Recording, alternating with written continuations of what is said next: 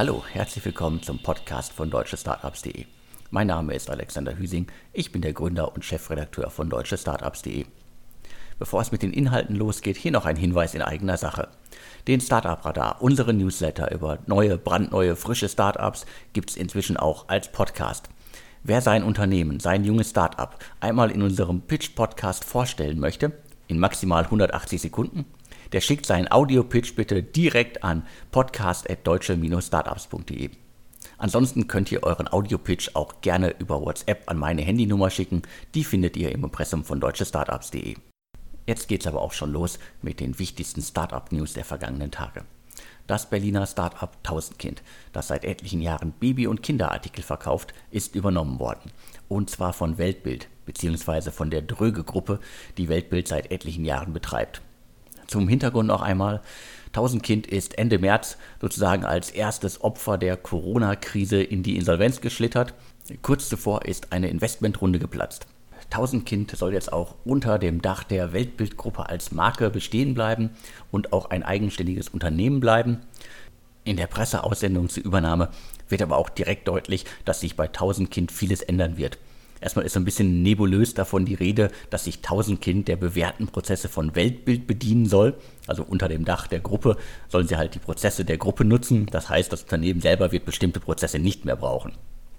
Zudem sollen die Umsätze der Weltbildmarke äh, Kido mit äh, Tausendkind zusammengeführt werden. Das heißt, äh, man wird später nicht mehr wirklich sehen können, was jetzt eigentlich äh, die Umsätze sind, die Tausendkind generiert und das, was wahrscheinlich über Kido läuft. Und äh, zudem ist äh, angedacht, und das sehe ich jetzt erstmal positiv, dass äh, Tausendkind in äh, vielen Filialen einfach einziehen soll. Wahrscheinlich in einer Ecke, wo die Produkte präsentiert werden soll. Und dabei wird direkt klar, worum es halt Weltbild geht. Äh, Zitat aus der Presseaussendung. Besonderer Fokus wird dabei auf Eigenmarken gelegt, die weiter ausgebaut werden sollen. Das heißt, äh, Tausendkind wird sich massiv verändern unter dem Dach der Weltbildgruppe es wird nichts mehr so bleiben, wie es war, außer vielleicht Marke und die, die Ausrichtung. Vieles andere wird sich äh, ändern. Und die Weltbildgruppe beschreibt das Ganze so ein bisschen unter dem Megatrend New Generations. Das heißt, das Unternehmen will über Baby- und Kinderartikel, die als Eigenmarken betrieben werden, und damit halt deutlich höhere Margen haben, als wenn man jetzt die Sachen von anderen Unternehmen verkauft, sich positionieren und da weiter wachsen. Unterm Strich auf jeden Fall eine gute Sache für Tausendkind auch wenn das Unternehmen in der Form, wie wir es bisher kannten, nicht weiter bestehen wird. Und ich glaube auch nicht, dass man alle Mitarbeiter, die jetzt noch an Bord sind oder die vor der Insolvenz an Bord waren, künftig noch äh, bei 1000 Kind sehen wird. Man muss aber auch leider sagen, dass 1000 Kind seit dem Start 2010 einfach nicht die Kurve gekriegt hat. Insgesamt sind rund 24 Millionen in das Unternehmen an Risikokapital geflossen und bis Ende 2018 lag der Bilanzverlust bereits bei über 30 Millionen. Die letzte große Investmentrunde datierte aus dem März 2018. Damals sind nochmal in äh, Summe, glaube ich, 15 Millionen geflossen, wobei es äh, ein Investment und eine Venture-Debt-Finanzierung war. Im September des vergangenen Jahres befand sich das Grown-Up dann im sogenannten Pay-to-Play-Modus. Das Stammkapital des Unternehmens wurde massiv erhöht und kurz darauf investierte dann Elkstone noch einmal massiv in das Unternehmen. Wie bereits gesagt, kurz vor der Insolvenz befand sich das Unternehmen dann in Gesprächen zu einer weiteren Finanzierungsrunde. Die ist dann aber letztendlich geplatzt, weil einer der Investoren kalte Füße bekommen hat. Alles genau vor dem Hintergrund der Corona-Krise. Äh, der Investor war sich dann sicherlich unsicher, was wird aus dem Unternehmen, wie entwickelt sich alles und muss ich mein Geld nicht lieber zusammenhalten was besonders bitter war für das Tausendkind-Team, denn gerade während äh, der ersten Wochen äh, der Corona-Krise hat sich Tausendkind umsatzseitig wohl extrem gut entwickelt. Die äh, Nutzer haben nicht nur die üblichen Sachen bestellt, sondern auch vermehrt andere Dinge wie Spielzeug und sonstige Sachen, die man in der Corona-Krise einfach brauchte und nicht anderswo bestellen konnte oder wollte. Hoffen wir einfach mal, dass das Tausendkind das unter dem Dach der Weltbildgruppe jetzt genauso gut weiterführen kann, beziehungsweise alles besser machen kann als vorher. In dem Zusammenhang nochmal ein Blick auf Weltbild beziehungsweise den Besitzer, die Dröge Group. Das Unternehmen wurde 1988 gegründet und beschreibt sich selber als unabhängiges Investment- und Beratungshaus. Das klingt jetzt relativ banal. Das Unternehmen komplett im Familienbesitz erwirtschaftet, glaube ich, einen Milliardenumsatz, ist milliardenschwer und äh, der Gründer Walter Dröge gilt als äh, einer der 100 reichsten Deutschen und als einer der reichsten Düsseldorfer. Und dementsprechend äh, reden wir hier von äh, jemandem, der ganz tiefe Taschen hat, der hoffentlich relativ genau gut weiß, was er da tut und äh, der die Weltbildgruppe, den Weltbildverlag, der extrem marode war und äh, früher, glaube ich mal, der Kirche gehörte und später dann, glaube ich, mit Hugendubel verwandelt, verbunden war, übernommen hat und das Unternehmen in den letzten Jahren ja extrem gut positioniert hat nach meinem äh, Befinden und äh, das Unternehmen auch immer weiter ausbaut. Aus dem letzten Jahr datierte, glaube ich, eine Meldung, dass sie ein Unternehmen übernommen haben, das sich so um Saatgut und sonstige Sachen kümmert. Das heißt, äh, Weltbild ist vom einstigen Buchunternehmen, äh, vom äh, kleinen Amazon-Konkurrenten seit der Übernahme halt extrem gewachsen, hat sich extrem anders positioniert und profitiert, glaube ich, immer noch von dieser recht wertkonservativen Marke Weltbild. Jetzt aber genug von 1000 Kind, Weltbild und Co. Schauen wir uns einen anderen Exit an, der gerade stattgefunden hat. Und zwar, es geht um Campanda. Campanda wurde gerade von Erento übernommen. Erento ein Mietmarktplatz und Campanda eine Plattform zum Thema Wohnmobilvermittlung. In den vergangenen Jahren flossen rund 16 Millionen Euro in Campanda, unter anderem halt von äh, Michelin, Excel, Ringier, B2B Partners und Atlantic Labs. Campanda war äh, zuletzt in 42 Ländern in fünf Sprachen unterwegs. Viele Details zum Unternehmen und zu den Zahlen gibt es leider nicht. Auch der Kaufpreis ist leider nicht bekannt. Was aber ganz spannend ist, Campanda wurde 2013 vom Erento-Macher Chris Möller gegründet. Der hatte zuvor bei Erento halt gesehen, dass die äh, Vermittlung von Wohnmobilen ein spannendes Thema ist und hat nach seinem Ausstieg bei Erento dann Campanda gegründet und jetzt übernimmt Irento, also das Unternehmen, das Chris Möller zuvor einmal gegründet hat, nimmt seine, übernimmt seine Zweitgründung Campanda. Und das finde ich irgendwie eine schöne Kreislaufgeschichte. Leider kann ich hier ansonsten gar nicht viel mehr zum Deal erzählen. Wer da Infos für mich hat, schreibt einfach an podcast.deutsche-startups.de oder nutzt unseren anonymen Briefkasten. Und äh, ich freue mich da über Zuschriften und über Hintergründe zum Campanda-Deal, aber auch zu anderen Deals. Kommen wir ganz schnell zum nächsten Thema und zwar Plus Dental, ebenfalls ein Berliner Unternehmen. Der Health Investor Ping An Global Voyager Fund, Holzbring Ventures und Lakestar haben gerade 32 Millionen in das Unternehmen investiert.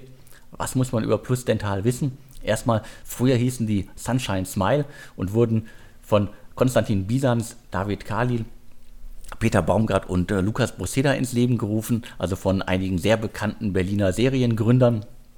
Was machen die? Es geht um Zahnschienen, wie gesagt. Anfangs ging es darum, dass man äh, Abdrucksets über die Websites beziehen konnte, seinen äh, Gebissabdruck zu Hause gemacht hat und dann halt äh, seine Zahnschiene bekommen hat. Das Konzept und den Namen haben äh, die äh, Gründer und die Investoren komplett über den Haufen geworfen. Hat scheinbar nicht ganz gut funktioniert, dass die Leute halt ihre Abdrücke zu Hause selber machen. Inzwischen arbeitet das Unternehmen mit Zahnärzten zusammen. Was ich in dem Zusammenhang wirklich äh, außergewöhnlich finde, ist äh, zum einen die Höhe des Investments, also 32 Millionen in Krisenzeiten für das Konzept einzusammeln, auf jeden Fall eine großartige Sache. Allerdings muss ich jetzt einfach sagen, die Selbstdarstellung, die Außendarstellung von Plus Dental ist wirklich völlig daneben. Die Pressemitteilung zum Investment ist wirklich Bullshit-Bingo bis zum geht nicht mehr. Einmal hier ein paar Zitate. Das Berliner Health-Tech-Unternehmen ist auf digitale Zahnmedizin und ästhetische Kiefer-orthopädische Korrekturen mit transparenten Zahnschienen spezialisiert. Soweit, so gut. Wenn man sich selber dann aber als proprietäre Digital Dentistry Plattform beschreibt, dann äh, möchte ich gerne mal wissen, irgendwie, wer außerhalb der Startup-Szene und selbst in der Startup-Szene halt dieses Bullshit-Bingo verstehen soll. Und letztendlich geht, geht man in keinster Weise darauf ein, worum es da geht, was das Unternehmen genau macht und wie das ganze Konzept funktioniert. Mein Eindruck ist einfach, es soll halt möglichst irgendwie nach äh, Health Tech, nach eHealth klingen, möglichst irgendwie alles soll digital sein und dementsprechend ist das, glaube ich, für mich eher irgendwie eine, eine Maßnahme, um vom eigenen Modell im Grunde in Anführungsstrichen abzulenken und das Ganze halt ein bisschen größer zu machen. Also es kann ja durchaus sein, dass das das langfristige Ziel des Unternehmens ist und dass diese äh, Zahnschienen jetzt nur noch ein Teil der, äh, des Angebots sind und das Ganze irgendwie viel größer, viel toller und sonst wie werden soll. Aber dann muss man das einfach klar und deutlich sagen. Wir stehen da, machen das jetzt und wollen langfristig das und das werden. So liest sich das Ganze für mich einfach nur nach Bullshit-Bingo und äh, nach einer Maßnahme, um von seinem eigentlichen Offline-Modell abzulenken, weil man halt nicht in die WeWork-Falle äh, tappen will. Bitte nicht falsch verstehen, Respekt für das, was ihr da aufgebaut habt, für das, was ihr noch äh, wahrscheinlich vorhabt, aber verkauft es bitte einfach anders. Genug Bullshit-Bingo, weiter geht's mit Brighter. Im April haben wir im Insider-Podcast bereits darüber berichtet, dass das Berliner Unternehmen wieder auf Geldsuche war und sie haben es tatsächlich in der Krise in, glaube ich, gefühlt vier Wochen über die Bühne gezogen und von äh, Dawn Capital und Excel weitere 16 Millionen US-Dollar eingesammelt. Was muss man über Brighter wissen? Das ist eine sogenannte No-Code-Automatisierungsplattform. Das Startup ermöglicht seinen Kunden ohne Programmierkenntnisse Applikationen und Bots zu betreiben. Thematisch geht es da um Segmente wie Recht, HR, Einkauf, Finanzen, Steuern und Compliance. Zuvor sind bereits 9 Millionen in die Jungfirma geflossen und äh, unter anderem äh, die weiteren Investoren sind äh, Notion Capital, Cavalry Ventures und äh, einige Business Angel aus dem Software as a Service Umfeld. Jetzt können Michael Grupp und seine Mitstreiter mit den 16 Millionen mal zeigen, was in ihnen steckt und äh, das Ganze auch international noch weiter ausrollen. Und ich bin sehr gespannt, wie sich Brighter in den nächsten kommenden äh, Wochen, Monaten, Jahren entwickelt und wo die Reise hingeht. Wer in kürzester Zeit so viel Geld einsammelt und auch noch in der Krise so viel Geld einsammelt, der muss auf jeden Fall was richtig machen. Brighter, ein Unternehmen, das man auf dem Schirm haben sollte.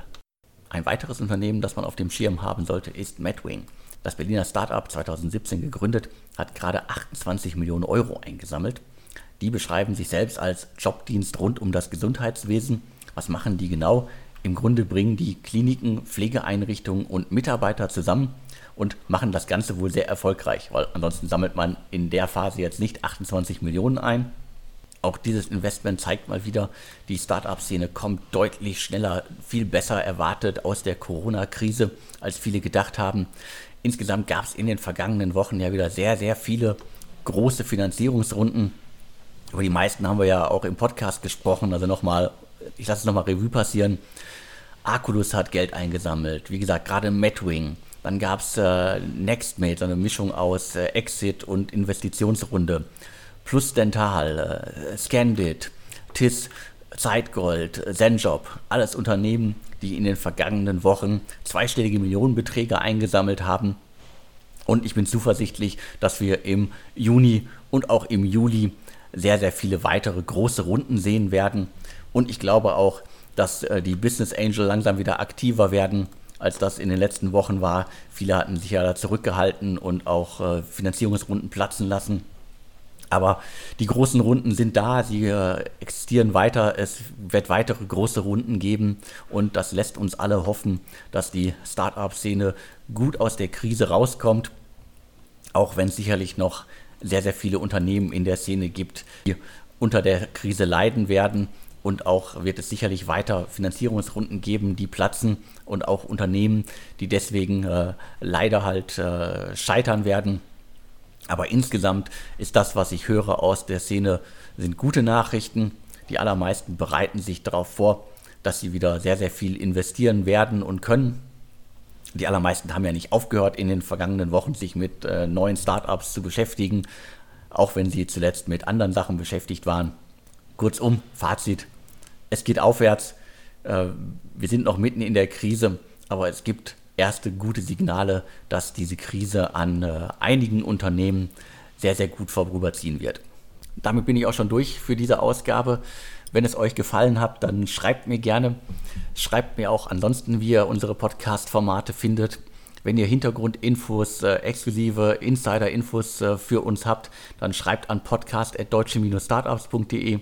Und wenn ihr euer Startup in unserem Pitch-Podcast, dem Startup-Radar, vorstellen möchtet, dann schreibt uns ebenfalls. Ich wünsche euch eine schöne Woche, bleibt gesund, bis bald und tschüss.